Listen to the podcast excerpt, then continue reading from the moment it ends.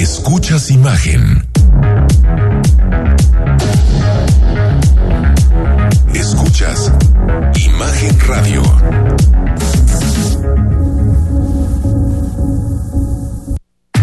Escucha Imagen Jalisco con Enrique Tucent de 8 a 9 de la noche 93.9 FM Imagenguadalajara.mx Imagen más fuertes que nunca.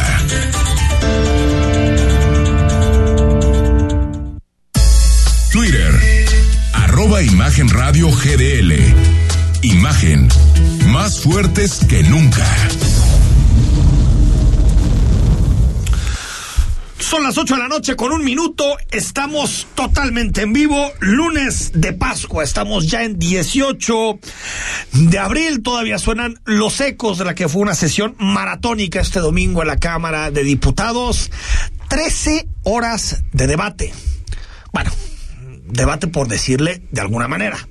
Trece horas de intercambios verbales entre diputados de Morena y aliados, como el Partido Verde, como el Partido del Trabajo, a favor del proyecto de reforma eléctrica del presidente López Obrador, y la oposición, el PAN, el PRI, PRD, y también en esta ocasión Movimiento Ciudadano, que se sumaron a decir no a la reforma eléctrica de López Obrador. El oficialismo en este país la puede pintar como quiera puede decir que tenían un plan y que los planes se están cumpliendo y que los de enfrente son los traidores a la nación y que los que voten en contra son traidores a la patria.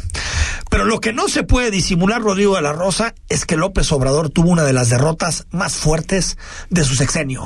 Porque un elemento que marca el programa de López Obrador es el nacionalismo energético. Y para el presidente, el tema de la reforma eléctrica era un asunto clave. Buenas noches. Buenas noches, Enrique. Qué gusto saludarle. Saludarle, sí, coincido con, con lo que planteas. Creo que ahora, de forma quizás hasta cierto punto habilidosa, se vende la idea de que todo esto ya estaba planeado y que la oposición mordió el anzuelo. Yo creo ¿Qué, anzuelo mordió? dejemos de un lado la propaganda y se digan las cosas como son.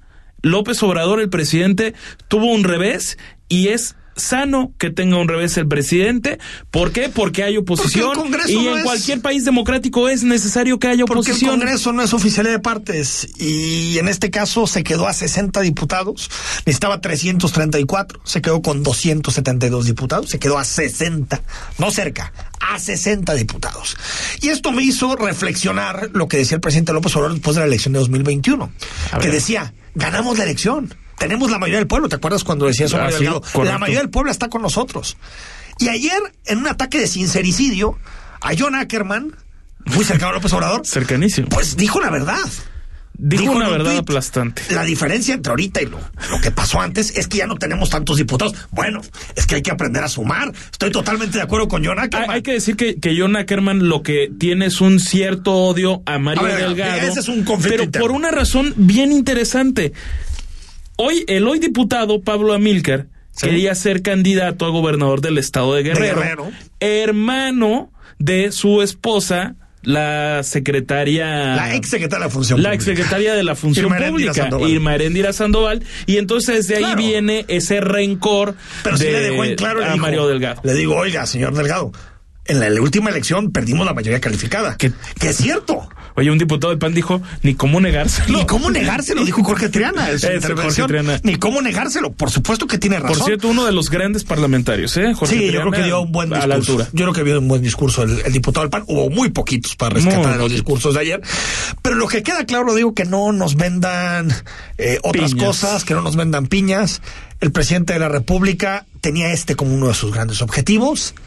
Este tema murió Hoy ya lo aceptó en la mañanera, ya no va a impulsar otra vez la reforma eléctrica. Se queda con una propuesta que ahorita la vamos a analizar de nacionalizar el litio que ya estaba cubierta en la Constitución en los artículos 27 y 28. ¿Te acuerdas que lo platicamos la semana pasada que te decía, van a nacionalizar algo que ya está nacionalizado? Pues está bien, ¿no? Eh, se aprobó, quedó ya aprobado, pero en términos reales, yo creo que hay distintos elementos, Rodrigo, antes de escuchar todas las reacciones que, que podemos extraer. Uno, la oposición actuó como oposición tal vez por primera vez en el sexenio. Sí. Unida. Y tú lo dijiste aquí y tuviste razón. Se me hace que en esta el PRI sí va a ir unidito. Y quitando un diputado que le alcanzaron a sacar. Exactamente. Morena que le alcanzó a sacar. Por una embajada del no está papito. mal, ¿eh? Del papito, que no está mal. Y, y la, de, la de Panamá. Eh, No, es la de. Me parece que es República Dominicana. Perdón, perdón, República Dominicana. Tienes toda la razón. República Dominicana, bueno, del, del Caribe. Una Sí, una del del Caribe. Caribe. Bueno, eh, quitando eso, el resto de votos del PRI alineados con la oposición. Y creo, Rodrigo, que, que uno de los de las cosas que nos deja lo que sucedió ayer es que a la oposición le salieron un poquito de alas. Yo no sé si le dé para competir en el 24 o no le dé No, para competir en el temas 2024. aparte. No, pe- pero creo que sí es como la oposición se dio cuenta que puede jugar un rol importante en el en el en la coyuntura política del país, porque antes era arrasada, pasaba totalmente la maquinaria morenista, nadie la veía venir, se aprobaba todo y creo que en esta ocasión queda claro que si la oposición se pone de acuerdo, es posible frenar algunos temas como este o como la reforma política, porque yo creo que lo que también murió ayer fue la reforma al INE Sí, yo también. si no, si el PRI, si el PAN, si el PRD y MC no estuvieron de acuerdo en aprobar la reforma eléctrica, usted imagínese que vaya a estar de acuerdo en cambiar el árbitro electoral, No, en cambiar las reglas del juego, en quitar el piso parejo. Es decir, el presidente se dio cuenta que buena parte de su sexenio se acabó ayer, Rodrigo. Ese es el asunto. ¿Qué más va a proponer? Pero no, no Va a inaugurar sus obras, va a inaugurar Sí, claro, muchas por cosas. supuesto, Pero yo dos digo en bocas términos va. legislativos, ¿Qué va a haber en ¿Qué términos otros legislativos? puede lograr? Porque la mayoría de los cambios que él propone necesitan cambio en la Constitución y ya se dio cuenta que no la tiene. que no la tiene tan fácil. Enrique, yo ahí plantearía, no será, me, me pregunto yo, que el presidente cuando estaba sacando esta, este proyecto de reforma que fue, me parece, a principios de octubre del, del, del año pasado, que sí apostó a que pensaba que el PRI Sí, se yo podía creo que sí. dividir, ¿Sí? porque el PRI sí tiene ese nacionalismo revolucionario que tiene muy presente el presidente López Obrador. Entonces, Yo no sé ese, ese tema del PRI sigan- ideológico pensaba que le podía sacar Yo los creo votos que al sí, pero yo, yo no sé Yo creo que pensó que iba a ganar esta en un principio. votantes del PRI sigan en esa lógica. ¿eh? Yo creo que la mayoría de los que tienen esa ideología ya se fueron a Morena.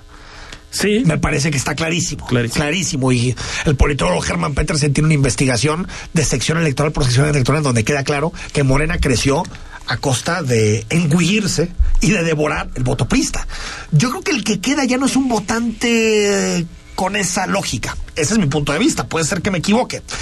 Pero lo que voy es, la derrota política de López Obrador es clarísima. Sí, clarísimo. Y que no se quiera maquillar, que no se quiera decir, esta era un asunto, una prioridad directa del presidente de la República y no pudo pasarla y al revés, cohesionó a la oposición.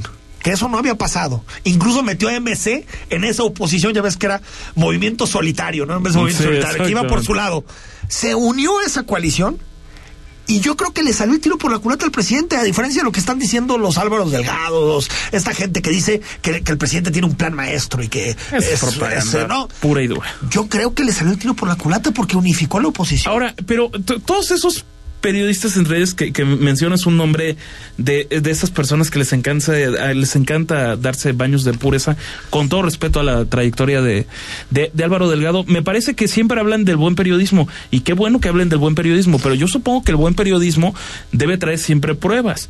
Están insinuando todos, moneros, periodistas, etcétera, que la empresa Iberdrola pagó los votos de toda la oposición. Bueno, pues ¿dónde hay una prueba contundente ¿Por qué de les eso? pruebas. Bueno, pues es que piden buen periodismo. El Lo buen hacen- periodismo te da pruebas. Lo que hacen ¿Y es dónde están esas reproducir, pruebas? es reproducir la propaganda oficial. Bueno, hiciste Totalmente. una recopilación, Rodrigo, de todo lo que fue una larguísima sesión de ayer y también lo que dijo el presidente. Eh, exactamente, aparte lo, lo que dijo el presidente, pero sobre todo, pues gozar un poco del nivel parlamentario de ayer.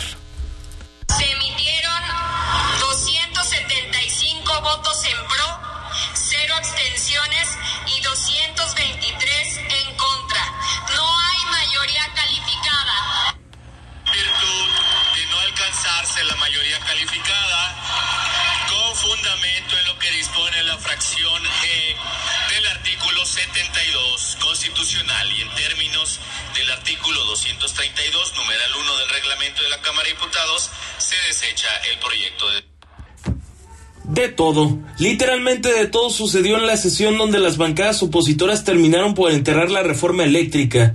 Los adjetivos fueron la constante durante una maratónica jornada que se prolongó por más de 10 horas. Traidores a la patria, hipócritas, conservadores, saqueadores, corruptos y hasta aún merecen ser crucificados, fueron parte del llamado debate parlamentario. La bancada morenista generó un largo receso en la sesión debido a la exigencia de que la ex primera dama y hoy diputada panista Margarita Zavala no participara en la votación debido a un conflicto de intereses. Finalmente, participó. En el posicionamiento de cada bancada, el petista Gerardo Fernández Noroña no tuvo empacho en asegurar que los diputados opositores recibieron dinero para votar en contra del proyecto presidencial.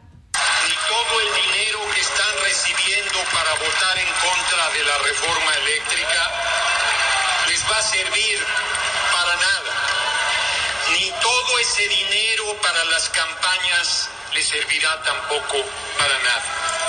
La oposición es traidora a la patria, traidora confesa, cuando viene a señalar aquí que es...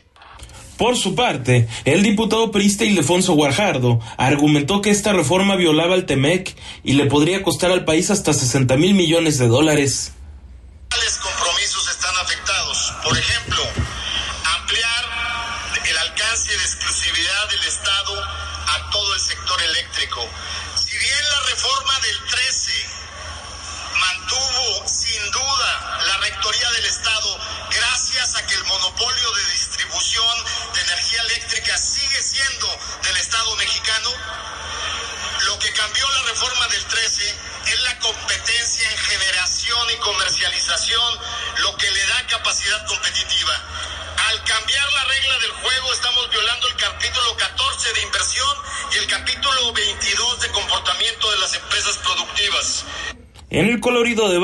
Hay quienes hasta pidieron un minuto de silencio por la muerte de la reforma obradorista.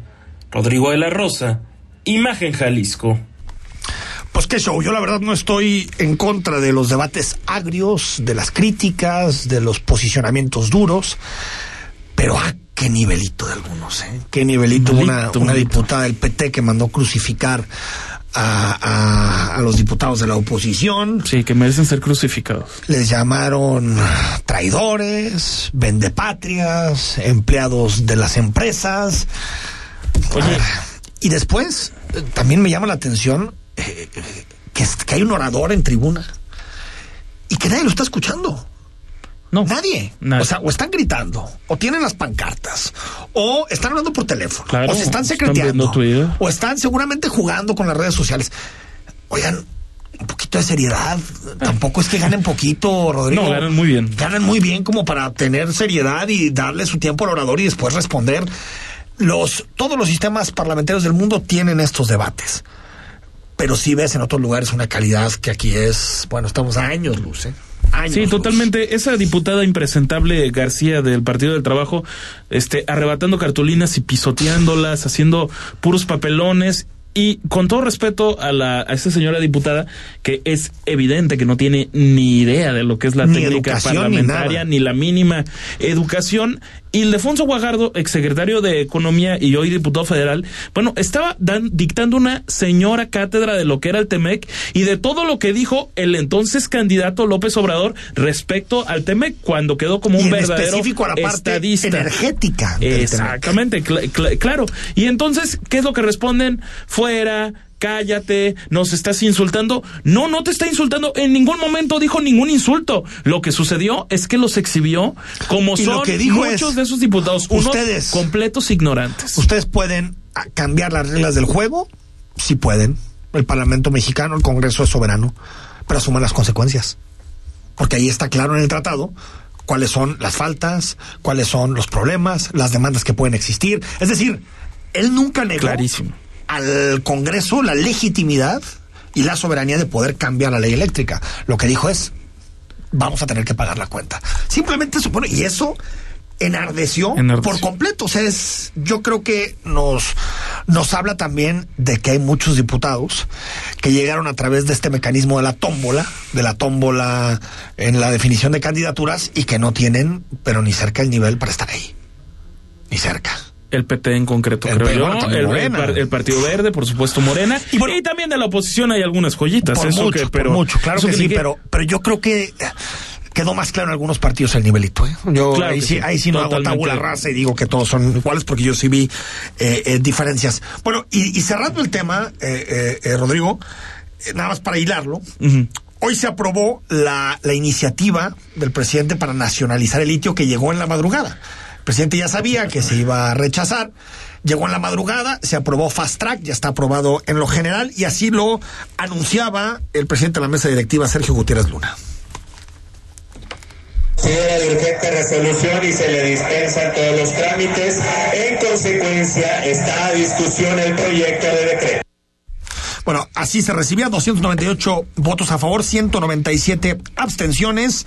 Y bueno, pasa la ley esta para nacionalizar el, MC fue a favor. el litio, ¿qué? MC fue a favor. Cosa Fue a curiosa. favor MC y la mayoría se abstuvieron.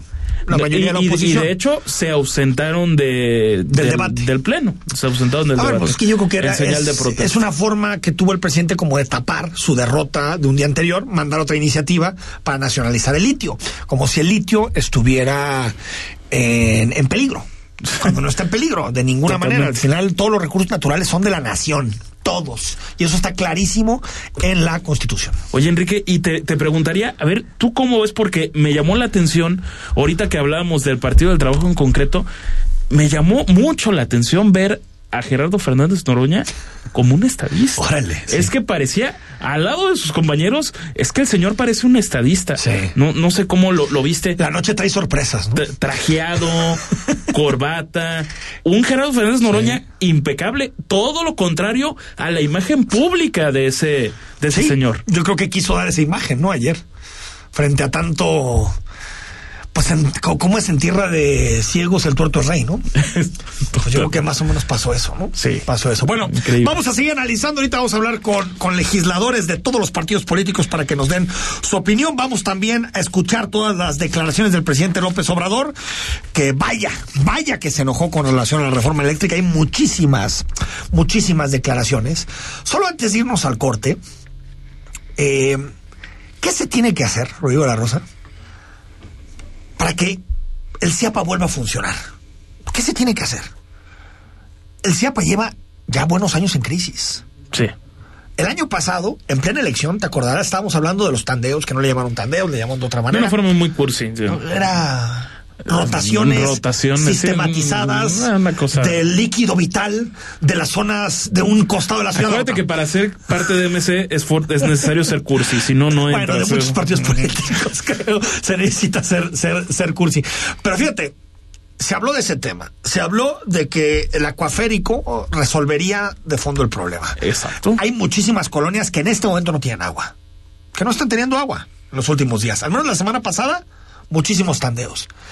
Y también muchísima gente que está denunciando, muchísimas colonias, que está saliendo agua, pero sucia. Sucia. Sí, y, Es decir, y el, el gobernador no ha hablado del tema. No, de hecho, no está, de hecho está en está en Estados, Estados Unidos. Unidos. Mañana, de hecho, manda la gente de comunicación su agenda diciendo que va a tener agenda de trabajo en Washington. En. Washington. No dicen con quién, pero esperemos que salga algo productivo. Pero mientras tanto del agua se, se habla poco. Y Carlos Torres, el director del CIAPA, lo minimizó diciendo nosotros tenemos más de un millón doscientos treinta mil cuentas y bueno, Pero no, tendría que renunciar ya Carlos cuentas. Torres. Pues es que yo, yo no veo avances en el CIAPA. Yo Ese es el asunto, pero no de ahorita, ¿eh? Yo creo que desde la administración pasada y desde los casos de corrupción con Emilio, ¿te acuerdas, Rodolfo Sí, claro. Campo, todos ellos? El CIAPA como institución ha tenido una degradación. En su momento fue una buena idea el CIAPA. Fue una buena idea. Pero en este momento ya, a ver, hasta Tlajo- ni Tlajomulco se quiere sumar al CIAPA ya. No, de, Yo de creo que es no momento quiero- de Sí, hablar en serio del CIAPA como institución. Yo sé que el problema de fondo del agua no solo tiene que ver con el CIAPA, tiene que ver con el cambio climático, tiene que ver con nuestro consumo como tapatíos, tiene que ver con la- el mal uso que hacemos del agua, pero creo que también una institución que en su momento fue una institución de vanguardia, en este momento creo que está muy rezagada. En un pésimo momento, totalmente. Vamos al corte, regresamos, hablamos con legisladores sobre lo que sucedió ayer en San Lázaro, seguimos hablando de temas locales, todas las reacciones de López Obrador y también WhatsApp 33 15 63 81 36. Esta semana te regalamos un librazo, Historia de historias del escritor Álvaro Uribe, de editorial Malpaso. Escríbenos y apúntate, volvemos. El análisis político. A la voz de Enrique Tucent. En Imagen Jalisco. Regresamos. Durante 31 años junto al INE hemos abierto la puerta de la democracia. Cuando cumplimos 18 y empezamos a elegir. Cuando nos cambiamos de casa y decidimos en nuestra nueva comunidad. Cuando llega la hora de salir a votar. Cuando somos funcionarias y funcionarios de casilla. México es nuestra casa y está hecha con la participación de todas y todos. Llevamos 31 años uniendo a México con un solo fin, que todas y todos ejerzan su derecho a decidir libremente. Mi INE nos une. Volvo S60, Own the Future. Estrena desde 789,900 pesos al pagar de contado o a 12 meses sin intereses con 3 años de mantenimiento incluido. Inspiración, lujo y potencia inigualables. Descubre más en volvocars.com diagonal MX. Tu espalda es el centro y el eje de tu cuerpo. ¿Cuándo fue la última vez que hiciste algo para consentirla? Millones de personas tienen problemas de postura y de falta de productividad porque trabajan en una silla incorrecta. Tómate el tiempo hoy mismo para conocer una silla Versa. Verás que así trabajar es un placer. Versa Concepto. Liderazgo en sillas y muebles para oficina. www.versa.com.mx Somos SOC. Te ayudamos a que encuentres la mejor opción en crédito hipotecario para que obtengas la casa de tus sueños en Guadalajara. Nuestra asesoría no tiene ningún costo. Antes de comprar una casa, piensa en SOC. En Guadalajara somos capital mundial de la mexicanidad, de la creatividad, de los sueños que se hacen realidad. Somos capital mundial del sabor y la alegría, capital mundial de la belleza y el folclor, de la imaginación y de las letras. En Guadalajara somos capital mundial del libro, gobierno de Guadalajara, gobierno de Jalisco. Las voces más importantes del análisis político en Jalisco, en un espacio para comentar, reflexionar y polemizar sobre los temas de tendencia a nivel local, nacional e internacional. Imagen, más fuerte que nunca.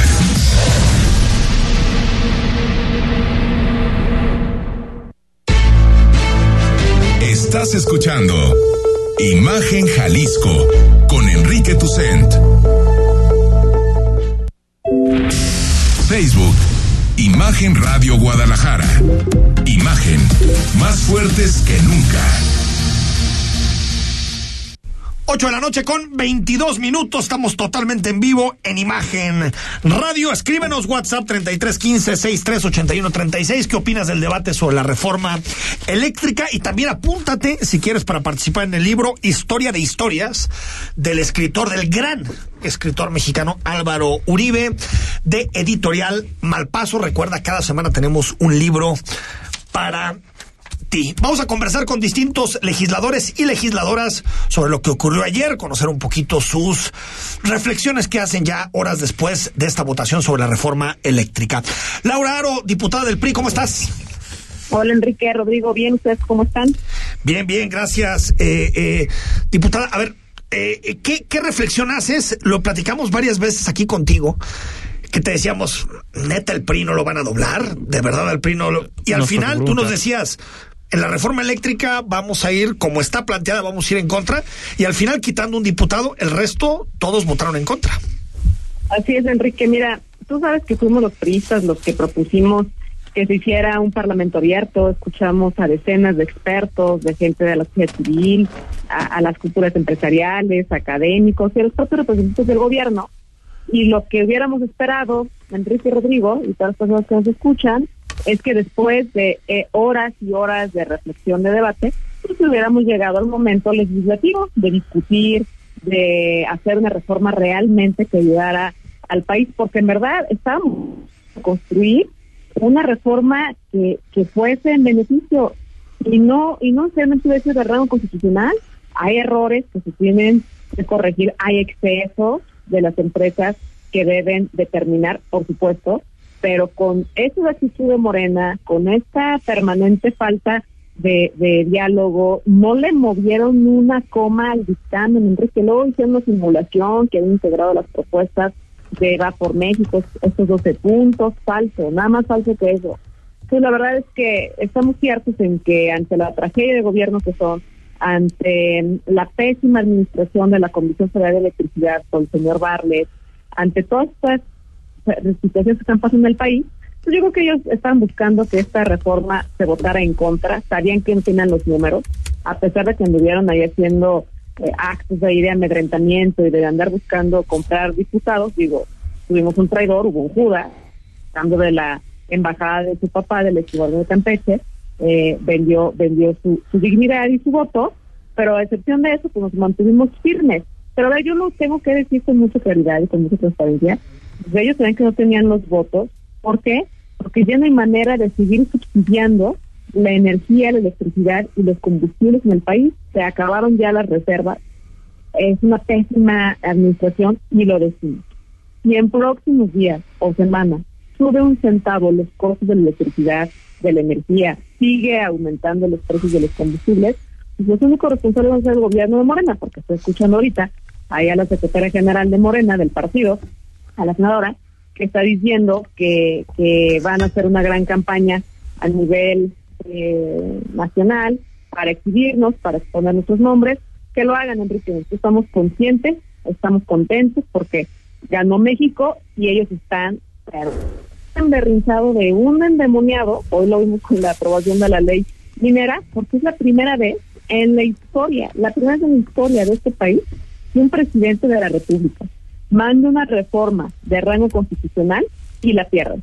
Y además ha sido el revés más duro y más fuerte que han enfrentado en este en este sexenio y de eso difícilmente se van a de eso difícilmente se van a levantar. Yo me impacté, no sé ustedes qué, qué piensen, de los de todas las personas que tenían sus ojos puestos, amigas, amigos, que en su vida yo creo que han visto el canal del Congreso, que no se despegaron, no se despegaron de la transmisión. Y, hay un júbilo, la gente está contenta porque ya quedó evidenciado que la que la coalición legislativa, que la coalición que conformamos en Va por México es potente, es poderosa y que gracias a esta coalición pudimos ponerle un freno a estamos poniendo un freno a Morena en estas en estas extraviadas reformas retrógradas, arcaicas, y que yo eso creo que hoy tiene, eh, hoy tiene con una gran realmente esperanza al, a la sociedad mexicana. Rodrigo La Rosa. Sí, diputada, buenas noches. Preguntarte, el diputado Gerardo Fernández Noroña aseguraba que, que sí se habían. Oye, andas muy noroñista. No, no, no, no, por favor, no, eso sí, eso sí, no, qué, qué horror, imagínate. No, pero, diputada, él, él decía que sí les que sí les hicieron caso en el Parlamento abierto, que no hubo una simulación y que agregaron lo que la oposición quería. ¿Podrías contradecir esta versión del, del diputado y confirmar, por así decirlo, lo que hemos estado diciendo aquí en este espacio de una simulación completa en esto del Parlamento abierto? Absoluta simulación, la verdad que qué pena, porque hubo gente con la mejor de las intenciones que dedicaron el recurso más importante que tenemos las personas, que es su tiempo, para venir, para exponer, para contrastar. No le movieron una sola coma, Rodrigo, eso es falso. Eh, de que integraran las propuestas, las los 12 puntos, pues esa simulación las anunciaban, solamente habían un enunciado, pero no había como tal una propuesta. Mira, la verdad que, que este eh, diputado, o sea, es que es vergonzoso, de la tribuna nomás estar gritos, alabanzas al presidente de la República, porque si hay que reconocerles algo, ¿eh? en algo son muy buenos, son muy buenos porristas del presidente de la República, de su jefe, de su patrón. Son pésimos legisladores, ayer lo vimos, violentos, groseros, tratando de, que cayéramos en sus provocaciones. Estuvo muy tensa la, discusión, estuvo muy tensa. Ojalá hubiera estado, ojalá hubiera estado en un alto nivel técnico, legislativo, de contraste de ideas, de números, real, como tienen que ser los debates legislativos.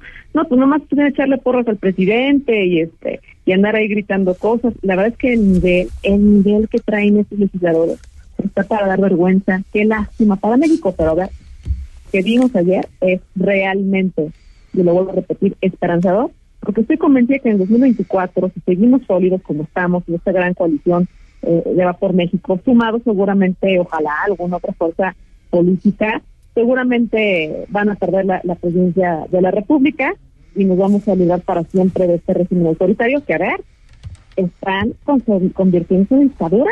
Ayer nos amenazaron, nos cantaron las amenazas de que van tras nosotros, de que están dispuestos a judicializar la política y eso solamente lo hacen los dictadores, ¿eh?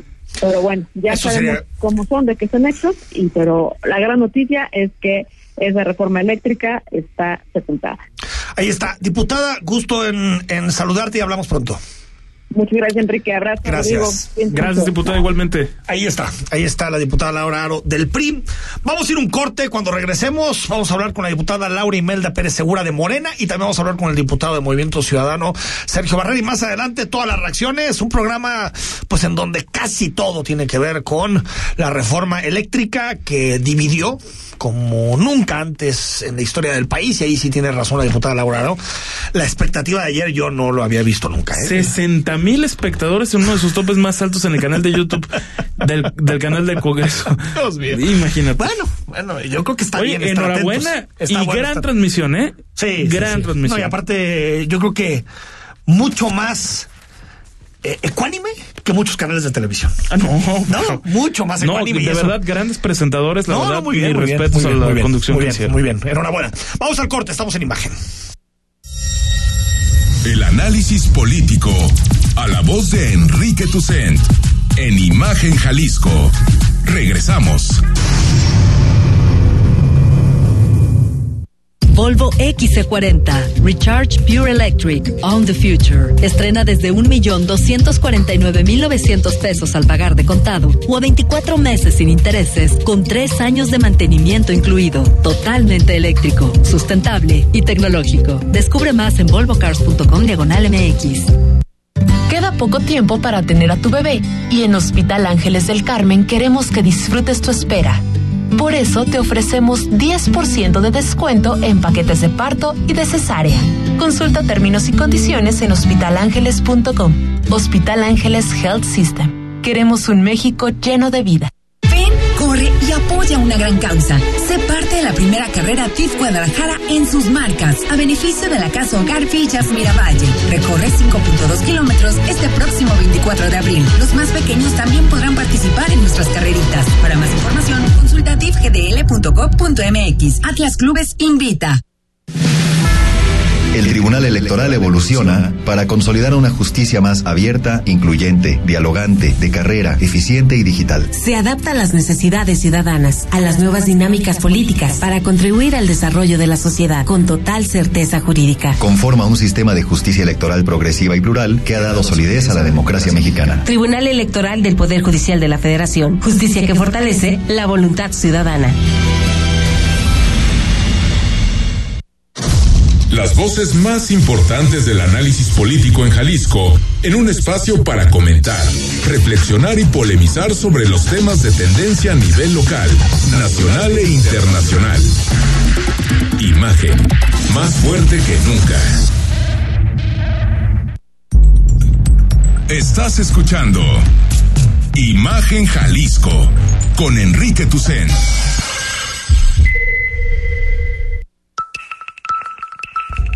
YouTube, Imagen Radio Guadalajara. Imagen, más fuertes que nunca. Ocho de la noche con 33 minutos. Estamos totalmente en vivo hasta las 9 en Imagen Radio. WhatsApp 3315 63 81 36. Escríbenos y apúntate para participar en Historia de Historias, el libro que te regalamos esta semana del estupendo escritor que acaba de fallecer, por cierto, de Álvaro Uribe. No el expresidente de Colombia, No, hay que no, no. claro, sino el escritor mexicano, Álvaro Uribe, es que, eh, eh, anótate, deja todos tus datos, Rodrigo La Rosa le tocará definir en- de entre todas las llamadas, entre los mensajes, quién se lo lleva y el buen Dylan te va a mandar un mensaje para saber si te llevas o no el libro. Platicamos unos minutos con la diputada federal Laura Imelda Pérez Segura, ella secretaria de la Comisión de Presupuesto y Cuenta Pública de la Cámara de Diputados e integrante de la fracción de Morena. Diputada, ¿cómo estás? Buenas noches. ¿Qué tal? Buenas noches, Enrique Rodrigo. Un gusto saludarlos y gracias por el espacio para dialogar con ustedes y su auditorio. Oye, explícanos un poco lo que pasó ayer, eh, el, el haber ido a sesión a debatir cuando parecía que no le daban los números a, a- a Morena.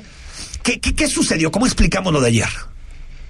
Bueno, lo que sucedió ayer es que continuamos con la discusión, como debe ser, de una iniciativa enviada por el Ejecutivo Federal, modificada como corresponde por el Poder Legislativo, en este caso las diputadas y diputados que estuvimos trabajando en el tema. Una discusión que tenía que darse, porque lo que se discutió el día de ayer, y la gente lo sabe bien, lo saben las miles de personas que estuvieron afuera de la Cámara pidiendo el respaldo a la reforma eléctrica, lo saben las miles de personas que nos escribieron y que nos estuvieron solicitando nuestro apoyo a favor. Eh, fue una discusión entre dos visiones de cómo ver el sistema de energía eléctrica a nivel nacional. Y se ve como un negocio, eh, como un servicio y derechos humanos.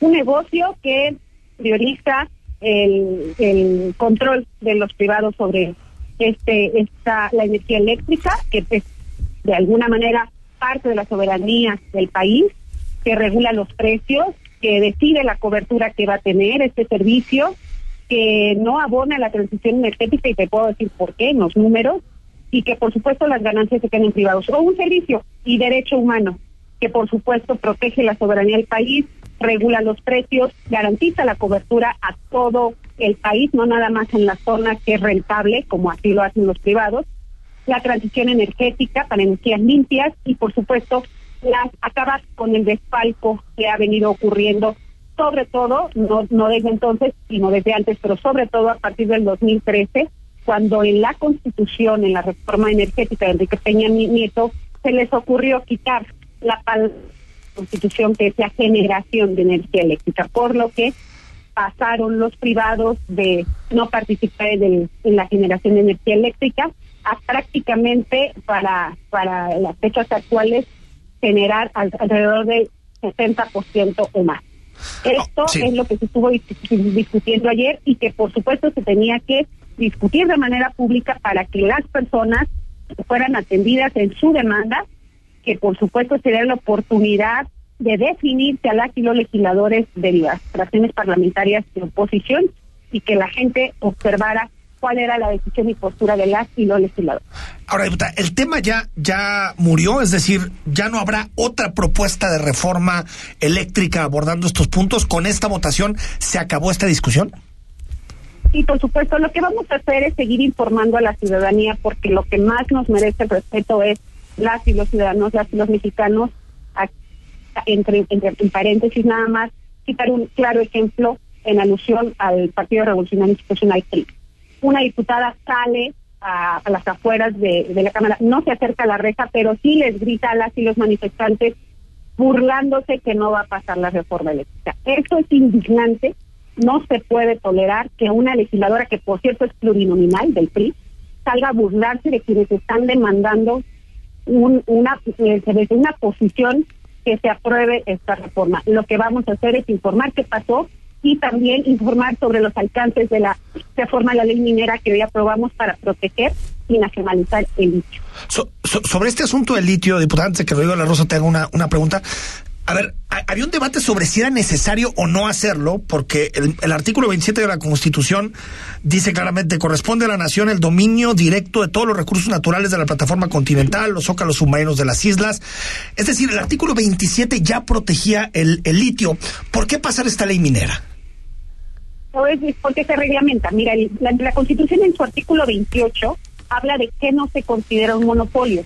Y entre otras cosas, aparte de lo que comentaba hace un momento de la transmisión y distribución de energía eléctrica, que no considera generación, que era lo que nosotros pretendíamos este, corregir el día de ayer, eh, considera áreas estratégicas y las que las leyes generales y leyes secundarias expedidas por el Congreso de la Unión regulen. No viene explícitamente el litio. Por eso es necesario que para que el Estado tenga un control de este, de este elemento es indispensable para, sobre todo para la transición energética, para la transición energética del país, para poder migrar a fuentes de energía, a, a disminuir sobre todo los efectos del cambio climático, proteger el medio ambiente, este elemento que es indispensable para la producción de baterías que puede conservar, almacenar energía. Por eso era necesario, porque en el artículo 28 no viene explícitamente litio, nada, nada más viene áreas estratégicas, y, y pero sí permite que en las leyes secundarias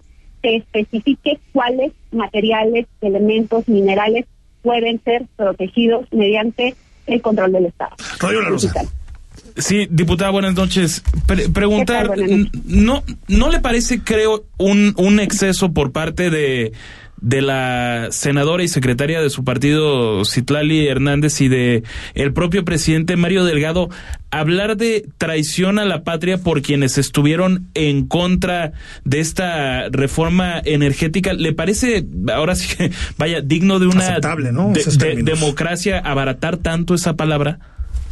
No me parece un exceso, porque cuando se está planteando el control del Estado sobre los privados, cuando se está hablando de soberanía energética, cuando se está hablando de los que pagan las familias, eh, comparándolos con los que pagan algunas empresas que se han aprovechado del sistema de autoabasto, no me parece un exceso y sobre todo porque son lo, es lo que está diciendo la gente. Y nosotros somos representantes, los legisladores y legisladoras y de alguna manera los representantes del partido del partido de Morena tienen que atender lo que la gente está diciendo. Y eso es lo que está demandando la gente. Insisto.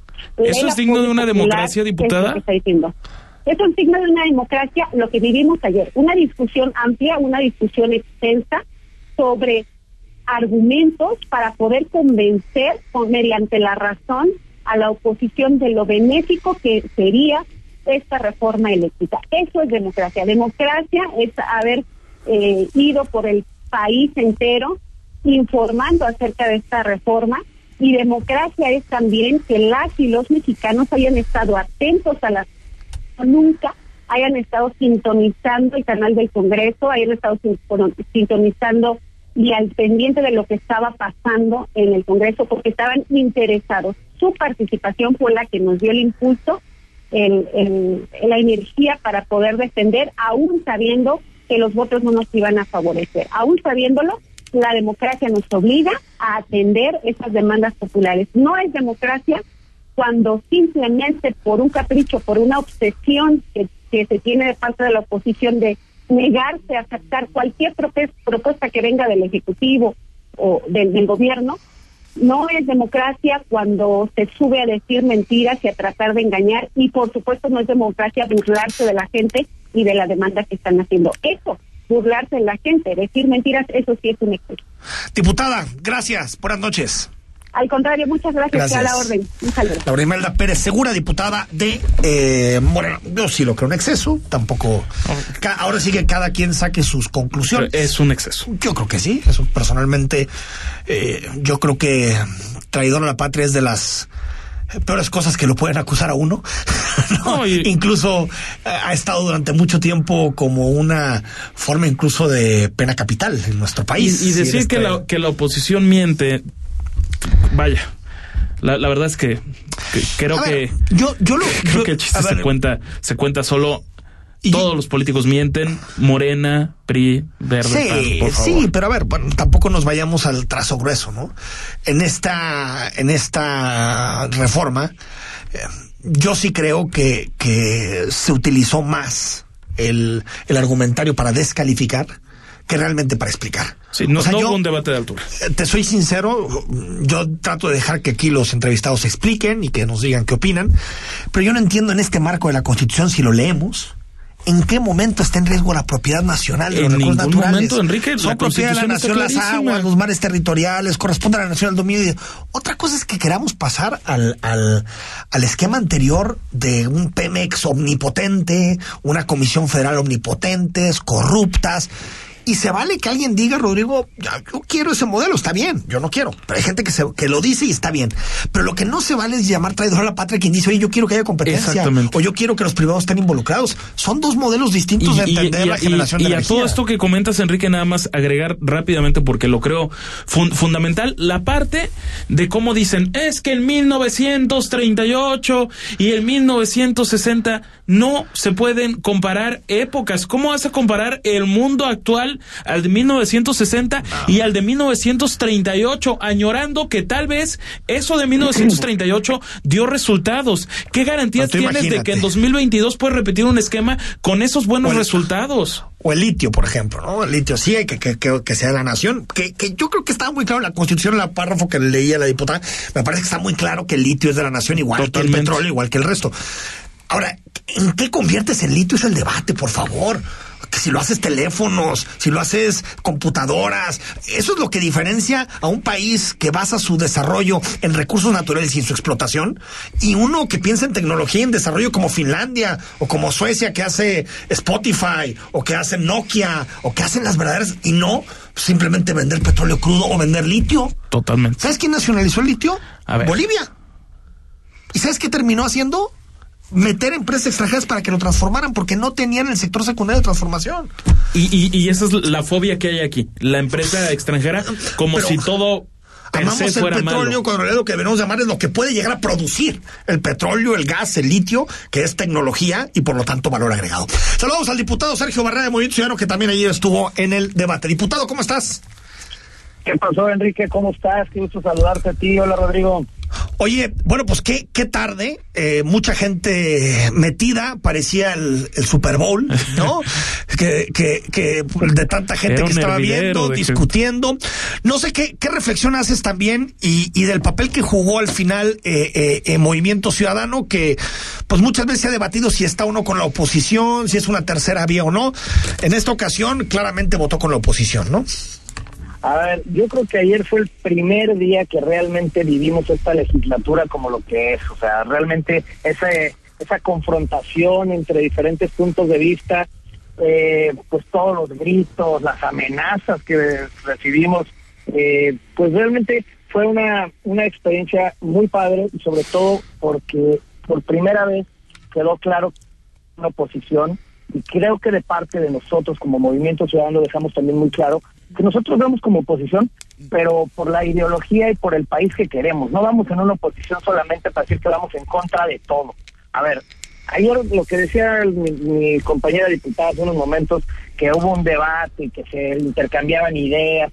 La verdad es que eso no, es, no sucede, no está sucediendo. Eso tendría que haber sucedido durante el Parlamento, que lo único que sucedió es que mandaron a gente de la CFE, de distintos eh, funcionarios de ellos, a que dieran sus puntos de vista, porque todos los que fueron como empresarios, como conocedores de medio ambiente, como expertos en todos esos temas que expusieron, no se tomó en cuenta absolutamente nada. Fue una pérdida de tiempo para todos ellos. Porque ayer lo único que hicieron los de Morena fue decir, pues nosotros vamos así, la oposición no estuvimos de acuerdo y ahora sí que no lo no consiguieron las dos terceras partes para que fuera y que pasara esta reforma. Entonces, por lo que nosotros diciendo es que es, es muy pobre y muy triste el debate que se está haciendo. Hoy lo vivimos también con lo de la ley minera. Sí. Pues es tristísimo que nosotros sí, es, sí coincidimos en algunas cosas que se tienen que hacer y que se tienen que dejar mucho más claro en la ley para explotar y demás, pero también pensando en el beneficio realmente y ser realistas. Eso que dicen de nosotros buscamos la soberanía energética. A ver, no tienen ni los instrumentos. Díganme cuál empresa mexicana es exitosa y cuál deja está dejando dinero realmente para la nación. Todas están en pérdida. Son unas carretadas de dinero las que se están tirando y todavía se dan golpes de autoridad. No puede pasar eso. Seamos realistas. Necesitamos pensar en lo que realmente funciona, pero también tenemos que pensar, y eso lo quisimos hacer ver ayer, que los traidores a la patria no son los que votan en contra de sus ideologías. Los traidores a la patria son los que no venden el futuro del planeta. Eso es lo que tenemos, tenemos que ver, el medio ambiente, y realmente que lo que apostemos y lo que nosotros leyes que realmente vayan en favor del planeta, no de una ideología política de un partido o de una persona, como la verdad es que es lo que están venido haciendo todos estos eh, diputados de Morena, del Partido del Trabajo y obviamente del Verde.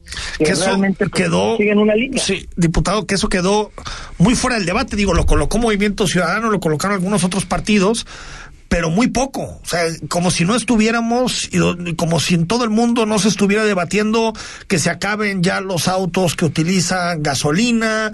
Eh, lo anunciaba pues, en, en, Macron hace unos días, ¿no? Diciendo que pues que el cambio climático es una de sus principales apuestas, ¿no? El combate al cambio climático. Así es. Y aquí, eh, a la emergencia climática incluso, y aquí enamorados del petróleo y del gas, ¿no?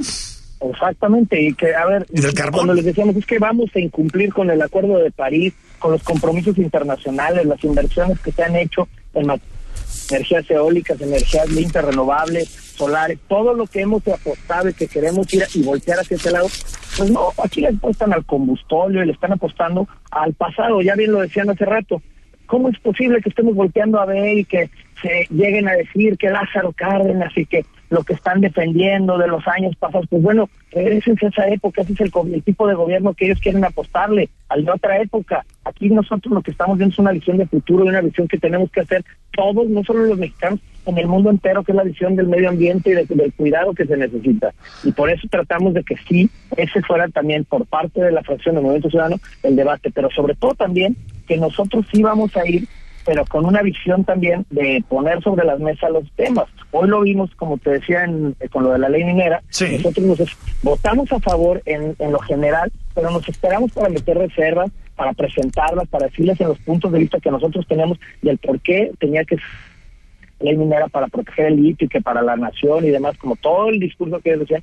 Pero ¿cuál debate hacen? Todo lo que se presenta lo rechazan. Lo hemos visto desde el presupuesto, desde el día uno que empezamos a discutir en esta legislatura, no nos pasaron de las 1.994 reservas para el presupuesto una sola. Hoy de las que presentamos, ninguna pasó tampoco. No va a pasar, ellos siguen una línea y de verdad es vergonzoso que todavía salgan en redes sociales y con sus voceros como Citlali a decir que somos traidores. No tienen ni idea la cantidad de mensajes y publicidad, por cierto, que nos están haciendo en redes sociales a todos lados, como traidores a la patria. A ver, yo lo único que me preocupo es que pues, obviamente mi integridad y la de mi familia y demás no le suceda nada, pero es el trabajo y lo hago con mucho gusto y estoy dispuesto hacerlo por mi país, pero no es posible que haya y que le den publicidad a ese tipo de personas que lo único que hablan es un discurso de odio, un discurso de división y que no abona en nada a la construcción de un mejor país. Diputado Sergio Barrera, gracias y pronto platicamos. No, hombre, gracias, a ustedes y saludos a todos los auditorio. Gracias, diputado. Ahí está. En imagen tuvimos posición del PRI, que era clave, MC, que es el partido más votado en Jalisco, y Morena, que es el partido que propuso la iniciativa. Lo que queda claro es que mm, falta un poquito más de empaque democrático, ¿no? Tú, eh, al final nadie es traidor a la patria. sí, no, Porque también escuché de la oposición decir traidores de la patria a los Exactamente. O traidor al diputado, que yo creo que... Ah, bajémosle un poquito la Habría, lástima que ya, no hubo tiempo, pero sí, sí se tendría que, que ver desde diferentes puntos de vista de diputados quiénes fueron en sí, no solo de la bancada de la, de la oposición, quienes alentaron un debate de tan bajo nivel, porque también hablaban de que Alejandro Moreno se la pasaba presidente y diputado del PRI, se, se la pasaba pues provocando en un tono así bravucón de que no iba a pasar mientras hablaban. No pasarán. con su con Se volvió viral por primera vez en su vida, Delito, ¿eh? con eso de la pancarta de no, no, no va a pasar. Sí, no, va a pasar, que, que de repente ponen en Twitter, tu crush te responde. no va a pasar. No va a pasar. No va a pasar conmigo. Entonces te puedes a llorar, o sea. No, caray. Otra persona que puso que se hizo buenísimo que puso como mi tarjeta de débito cuando llega la quincena. No va a pasar. no va a pasar mi tarjeta de débito. Enrique, esa parte más, digo, eso es normal. Hay que disfrutar lo, colorido. Decir traidor, eso ya me parece que son eh, Exactamente, pero, pero por ejemplo, este, los diputados de More, de el Partido de Trabajo me parece, coincidían en que los diputados del PAN, a, los que llaman de manera despectiva paniaguados, era este, sí estaban respetando el, el debate, el supuesto debate parlamentario. Entonces, tendríamos que, que aspirar tal vez, como ya lo decíamos, a un mejor debate, pero eso no va a suceder. Eso no va a suceder, al menos, eh, eh, al menos en los próximos días. Quien también habló fue Ricardo Anaya, que eh, hizo su posicionamiento y dijo lo siguiente.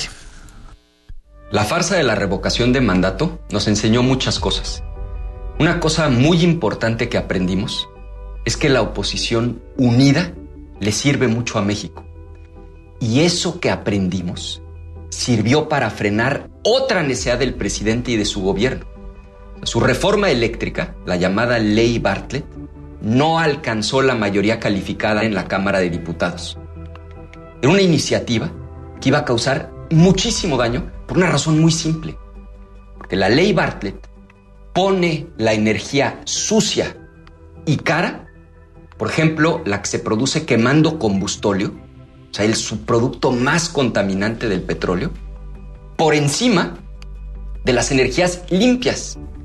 Es insulting y unacceptable. Unacceptable. Decía Ricardo Anaya. Tú nada más piensas en el pasado, Andrés Manuel. Pero bueno, este fue ver, uno de los debates razón que... no le falta, No, no creo. le faltaba, no le faltaba.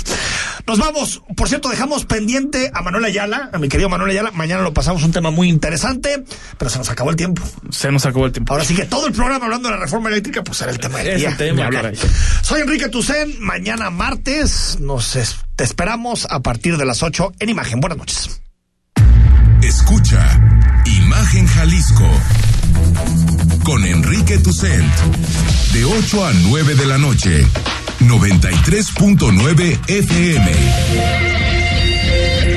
Imagenguadalajara.mx Imagen más fuertes que nunca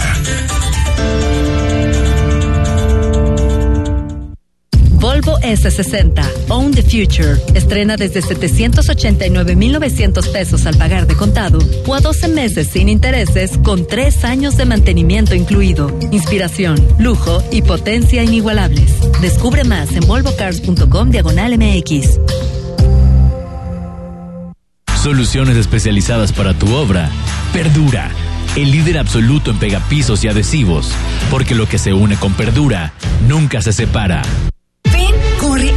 Apoya una gran causa. Sé parte de la primera carrera TIF Guadalajara en sus marcas, a beneficio de la Casa Hogar Villas Miravalle. Recorre 5.2 kilómetros este próximo 24 de abril. Los más pequeños también podrán participar en nuestras carreritas. Para más información, consulta tifgdl.gov.mx. Atlas Clubes invita. Cómpramelo, cómpramelo, cómpramelo. Está bien, ¿cuál quieres? Consiente al niño que llevas dentro y estrena un Mitsubishi con tasa 9.9% o un año de seguro gratis, más 0% de comisión por apertura. Válido hasta el 2 de mayo de 2022. Consulta términos y condiciones en mitsubishi-motors.mx. Mitsubishi Motors. En Guadalajara somos capital mundial de la mexicanidad, de la creatividad, de los sueños que se hacen realidad. Somos capital mundial del sabor y la alegría, capital mundial de la belleza y el folclor, de la imaginación y de las letras. En Guadalajara somos capital mundial del libro, Gobierno de Guadalajara. Gobierno de Jalisco. Las y los diputados ayudamos a combatir el abuso sexual de menores. Por eso agregamos al Código Penal la condena de 6 a 13 años y hasta 500 días de multa para quien cometa este delito en menores de 15 años. Seguimos trabajando para garantizar la justicia a las víctimas y el castigo a los responsables. Cámara de Diputados, Legislatura de la Paridad, la Inclusión y la Diversidad. La COFESE trabaja para que exista competencia, porque cuando las empresas compiten, tienes más opciones para elegir lo que te convenga. Yo vendo ropa por internet y elijo la plataforma que me cobra menos comisión. Nosotras vendemos en línea, con esta plataforma que es muy fácil de usar. Hemos ganado muchos clientes. Para mi empresa, prefiero la aplicación que entrega más rápido mis productos. Con competencia, tú eliges. Un México mejor es competencia de todos. Comisión Federal de Competencia Económica. Visita cofese.mx. Cómpramelo, cómpramelo, cómpramelo. Está bien, ¿cuál quieres? Consiente al niño que llevas dentro y estrena un Mitsubishi con tasa 9.9% o un año de seguro gratis, más 0% de comisión por apertura. Válido hasta el 2 de mayo de 2022. Consulta términos y condiciones en mitsubishi-motors.mx. Mitsubishi Motors. Salud y desarrollo integral de niñas y niños es un acto de amor. Todas y todos deben tener el esquema de vacunación completo de acuerdo a su edad. Para que todas y todos podamos estar cerca, vacunarlos es la mejor decisión. Lleva a vacunar a las niñas y niños para completar sus esquemas y no olvide su cartilla nacional de salud. Secretaría de Salud. Este programa es público, ajeno a cualquier partido político. Queda prohibido su uso para fines distintos a los establecidos en el programa. XH SC 93.9 MHz con 200.000 watts de potencia. Transmitiendo desde Avenida Rubén Darío 746 tercer piso, Colonia Lomas de Guevara, Guadalajara, Jalisco. Código postal 44657. Imagen. Poniendo a México en la misma sintonía.